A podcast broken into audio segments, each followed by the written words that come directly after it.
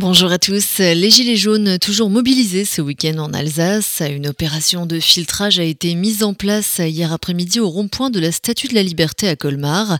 D'importants ralentissements à déplorer. Même combat au Caligone à Kjungersheim. Samedi à Célestat, les Gilets jaunes se sont scindés en deux groupes. Une partie a rejoint Strasbourg tandis que l'autre s'est dispersée sur les différents ronds-points de la commune.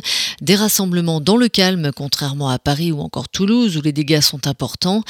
Bilan de l'acte 3 de la mobilisation des Gilets jaunes hier, 136 000 manifestants, 412 interpellations, dont 378 gardes à vue, 263 blessés, dont une vingtaine de membres des forces de l'ordre et un troisième décès à déplorer à Arles, dans les Bouches du Rhône. Le trafic risque d'être perturbé aujourd'hui sur les routes barinoises à l'appel de la FDSEA et des jeunes agriculteurs du Barin. Plusieurs centaines de tracteurs vont sillonner le département.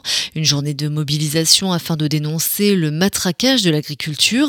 Également en ligne de mire, la remise en cause du dispositif d'exonération pour les saisonniers agricoles, l'absence de réactivité des services de l'État face à la sécheresse ou encore la non prise en charge des réalités agricoles dans l'élaboration de certains plans locaux d'urbanisme intercommunal.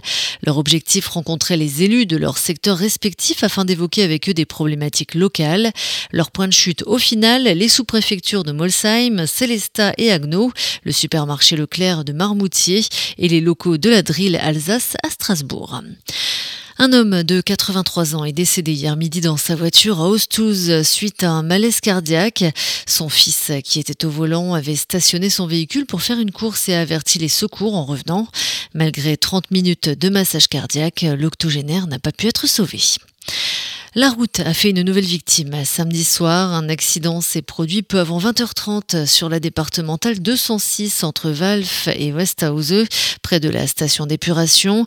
Un homme de 52 ans, domicilié à Bar, circulait en direction de Valf quand un autre véhicule l'a percuté de plein fouet. Malgré l'intervention rapide des secours, il n'a malheureusement pas survécu. Sa passagère, grièvement blessée, a été évacuée vers l'hôpital avec un pronostic vital engagé. Le conducteur du second véhicule, un homme de 48 ans, titulaire d'un permis probatoire a lui aussi été grièvement blessé. Une enquête est en cours afin de faire la lumière sur ce drame.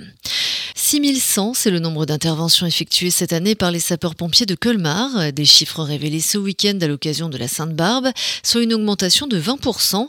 La faute aux interventions sanitaires en forte hausse ou encore aux orages printaniers du 6 juin ayant contraint les secours à sortir 200 fois pour assécher des locaux ou dégager des routes. Alors que Patrick Bruel sera en concert le 2 mars prochain au De Strasbourg, le chanteur devrait faire une halte par Colmar le 4 août, dernier jour de la prochaine foire au vin d'Alsace prévue du 26 juillet donc au 4 août prochain, une date qui devrait prochainement être confirmée. Encore un peu de patience, les premiers artistes invités seront annoncés officiellement ce jeudi par Colmar Expo. Le public était au rendez-vous samedi soir à Erstein à l'occasion de la venue du patineur Philippe Candeloro. L'ancien médaillé au JO et vice-champion du monde assure un spectacle sur glace aux côtés de 16 patineuses ou encore de Shafik Becheger, champion de France 2016 et 2018 en patinage artistique. Malgré la pluie battante, 850 coureurs ont pris le départ hier matin de la dixième édition de la course Vigny-Rempart, soit 10 km à parcourir entre Ribeauvillé et les fortifications de Bergheim.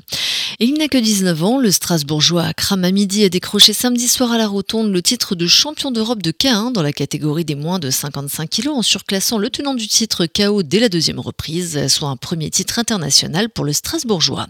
Bonne matinée tout de suite, retour de la météo.